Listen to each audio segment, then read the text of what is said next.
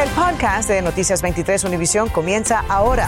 Con todo lo que necesitas saber para estar al día. Hola, ¿qué tal? Muy buenas tardes. Les saludamos Sandra Peebles y Ambrosio Hernández. La ciudad de Hialeah está ofreciendo esta tarde ayuda temporal para la renta a sus residentes afectados por los aumentos de los alquileres. El alcalde Esteban Bobo hoy explicó cuáles son los requisitos que deben cumplir para acceder a este beneficio. Tatiana Irizar nos cuenta cuáles son en vivo. Adelante. De hecho, este plan ya está en vigencia. Sandra Ambrosio, amigos, muy buenas tardes. Si usted quiere acceder a este programa, lo primero que tiene que hacer es poder comprobar que tiene problemas para pagar la renta. De hecho, el alcalde Esteban Bobo dijo en la conferencia de prensa que el mercado inmobiliario en Jayalía se está moviendo muchísimo, por lo que hay una gran demanda de alquileres y por esa razón están evaluando incluso nuevos proyectos para la construcción de nuevas viviendas aquí en la ciudad. Hayalía ofrece asistencia en el pago de la renta a sus residentes. Este dinero es para alquiler.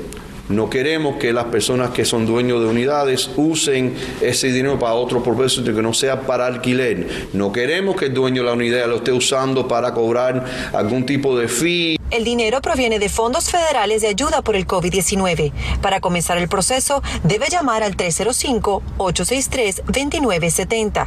Esta es la solicitud que debe buscar en la ciudad. No quiere decir que el que venga va a salir con algún tipo de fondo o con algún tipo de, de, dinero disponible, eh, porque tenemos que asegurar que las personas califiquen. Para ello, debe comprobar que tiene problemas para pagar su renta. Por ahora tengo tres meses de menos de dolor de cabeza, pero estamos estresados. Inquilinos como la señora Carmen Cuscano del edificio 1501 West de Hialeah se benefician de este plan. Los nuevos dueños de la propiedad les aumentaron 600 dólares mensuales. Necesitamos que haya una ley aquí en, en Miami, en la Florida, una ley como la hay en, Los Ángeles, la hay en Nueva York. El Consejo de Jayalía propone una ordenanza para que propietarios avisen mínimo 60 días antes de aumentar la renta. La ley que estamos hablando es nada más una comunicación que el, dueño de la propiedad le tiene que dar al, residente eh, eh, si van a aumentar la renta por un porcentaje. Sí, señalan que esta ley no se trata de regular los precios de los alquileres porque estamos en una economía de libre mercado y los propietarios pueden cobrar el precio que ellos consideren ajustado a su propiedad. Sandra. Tatiana, ¿y se sabe cuánto dinero habría disponible para este programa de ayuda? No, Sandra, el alcalde Esteban Bobo no especificó una cantidad, dijo que son fondos federales, lo que sí dijo es que son limitados, por lo que van a estudiar detenidamente cada solicitud y van a tomar las decisiones en base a las necesidades de cada familia. Esa solicitud ya se las mostramos en el reportaje, usted tiene que venirla a buscar directamente aquí en la ciudad y es muy importante recordar el número de teléfono con el cual usted puede pedir más información y comenzaría este proceso que es el siguiente, 305 863 2970. Así que ya lo saben, toda la información en este teléfono y buscar la solicitud en persona no está en la página web de la ciudad, no la pueden descargar. Es todo lo que tengo en vivo desde Jayalía. Soy Tatiana Irizar, Noticias 23, Univisión. Gracias, eh, Tatiana. La policía y también una familia están ofreciendo hasta 5 mil dólares de recompensa por información que lleve a la captura del responsable de haber atropellado mortalmente a Ignacio Millán Arteaga, de una persona de edad avanzada, cuando viajaba en su triciclo el primero de febrero por la avenida 30 y la calle 32 al noroeste de Miami. La policía dijo que el vehículo involucrado es de cuatro puertas y con daños en el lado derecho. Bueno, hoy salió de la cárcel después de pagar una fianza Mark Polyakov, quien está acusado de hacer amenazas contra la escuela comunitaria judía Sheikh Hillel en Sunny Isles.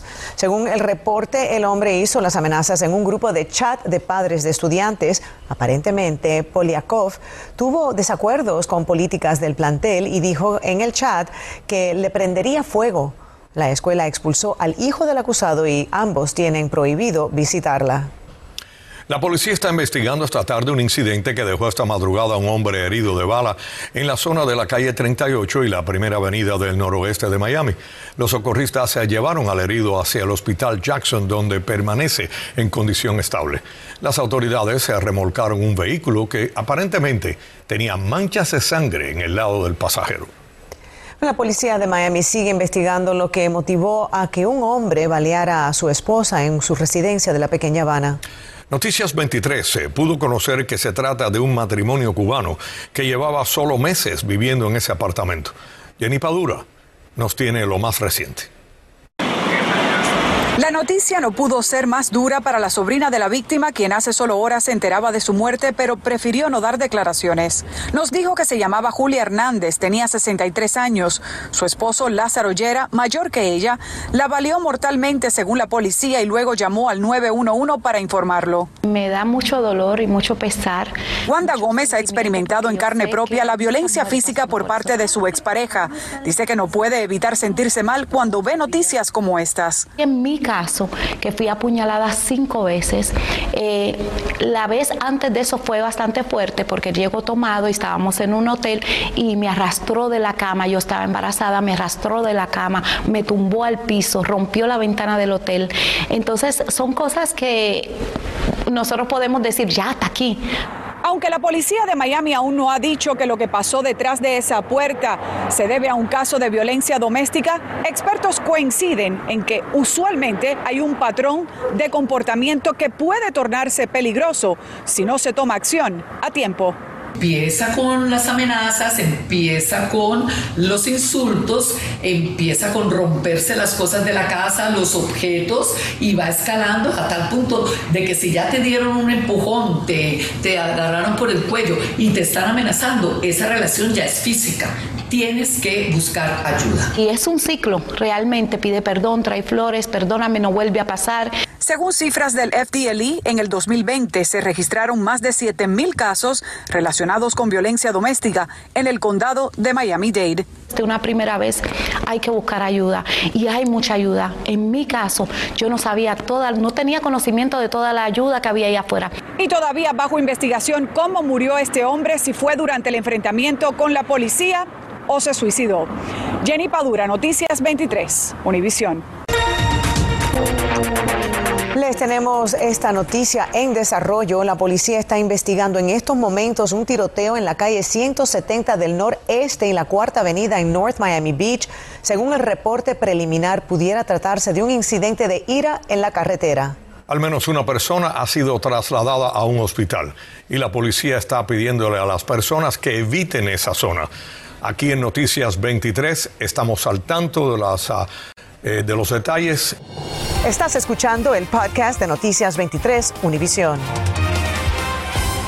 La dictadura cubana sumó 1.054 presos políticos en el último año de acuerdo con la ONG Prisoners Defenders. De ellos, al menos 32 son menores de edad y hay 120 mujeres. 794 de esos presos políticos derivaron de las masivas protestas del 11 de julio del año pasado. Entre tanto, un grupo de 20 cubanos, de 20 cubanos ha sido condenado por el delito de sedición, entre ellos cinco menores de edad que participaron en estas manifestaciones en Holguín. Mario Vallejo tiene más. Pues necesitamos la libertad y la... porque él es el único que se ocupa de nosotros. De nosotros. De esta forma reaccionaron varios familiares de los más de 20 jóvenes cubanos que fueron sentenciados por sedición en la ciudad de Holguín, en Cuba.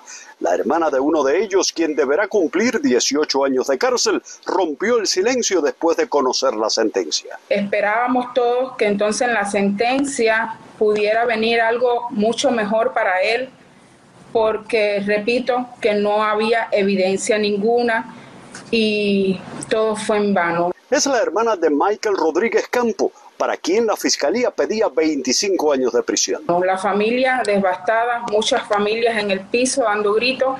En este mapa aparecen las ciudades donde ocurrieron protestas el pasado 11 de julio en Cuba. Y aquí están los nombres de las personas que fueron sentenciadas hace solo unas horas en la ciudad de Holguín. Sentencias que van entre 5 a 20 años de privación de libertad. También se conoció el testimonio de la madre y la hermana de Dairon Martín, un residente en el barrio Laguinera en La Habana, quien fue sentenciado en la capital cubana a 30 años también por sedición.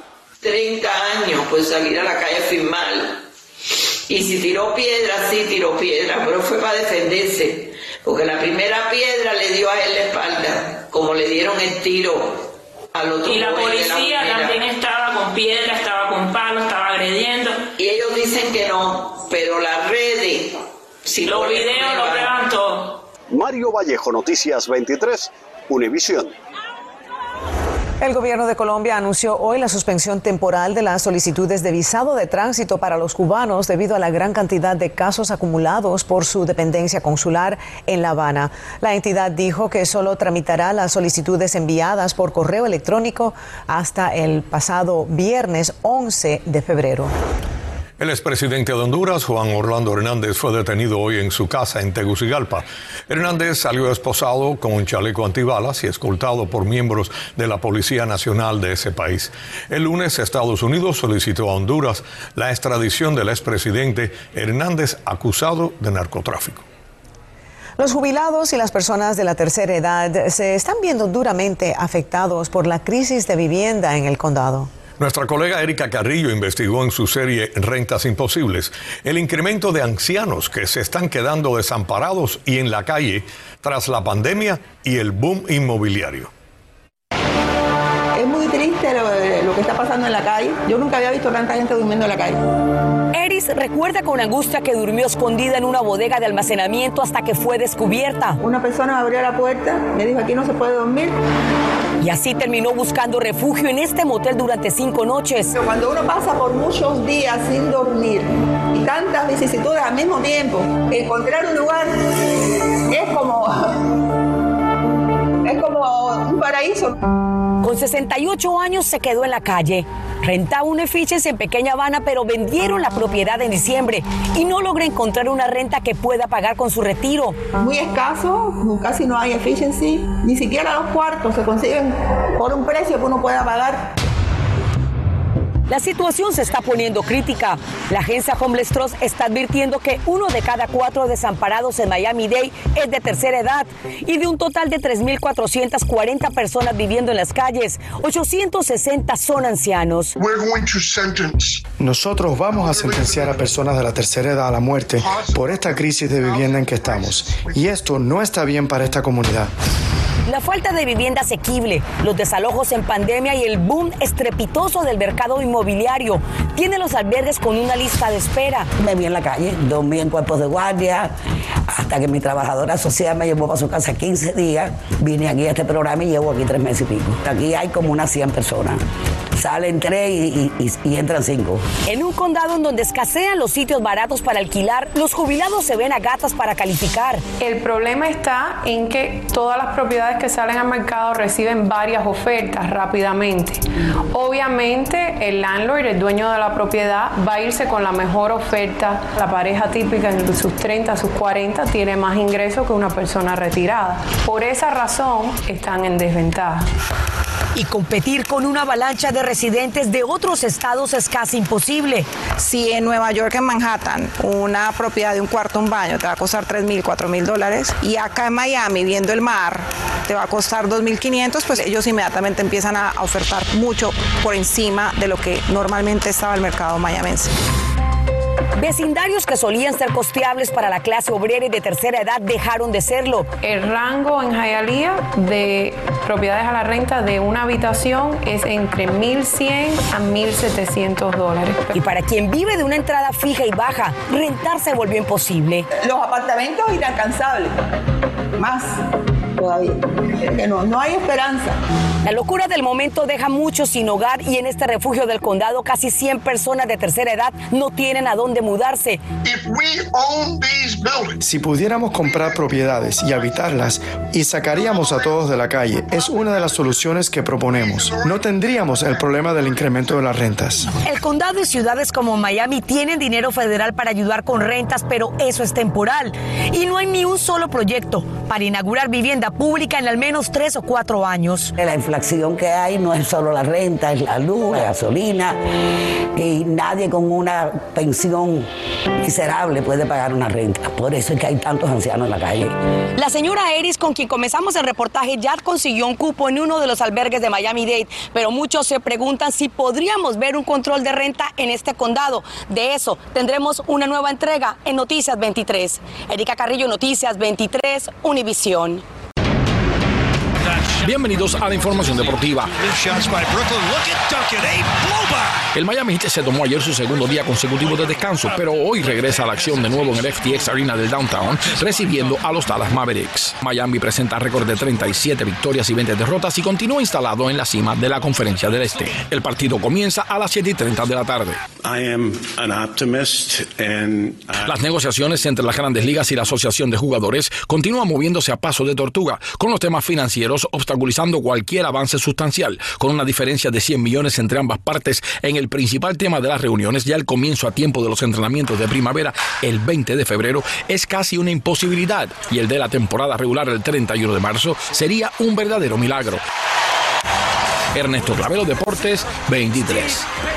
La ciudad de Miami y el Miami-Dade College firmaron hoy un acuerdo para la creación de una nueva escuela charter que funcionará en las instalaciones del Miami-Dade College. Se trata de la secundaria Tech Industry High School que busca formar a jóvenes en tecnología para satisfacer las demandas laborales en esa industria en plena expansión en Miami.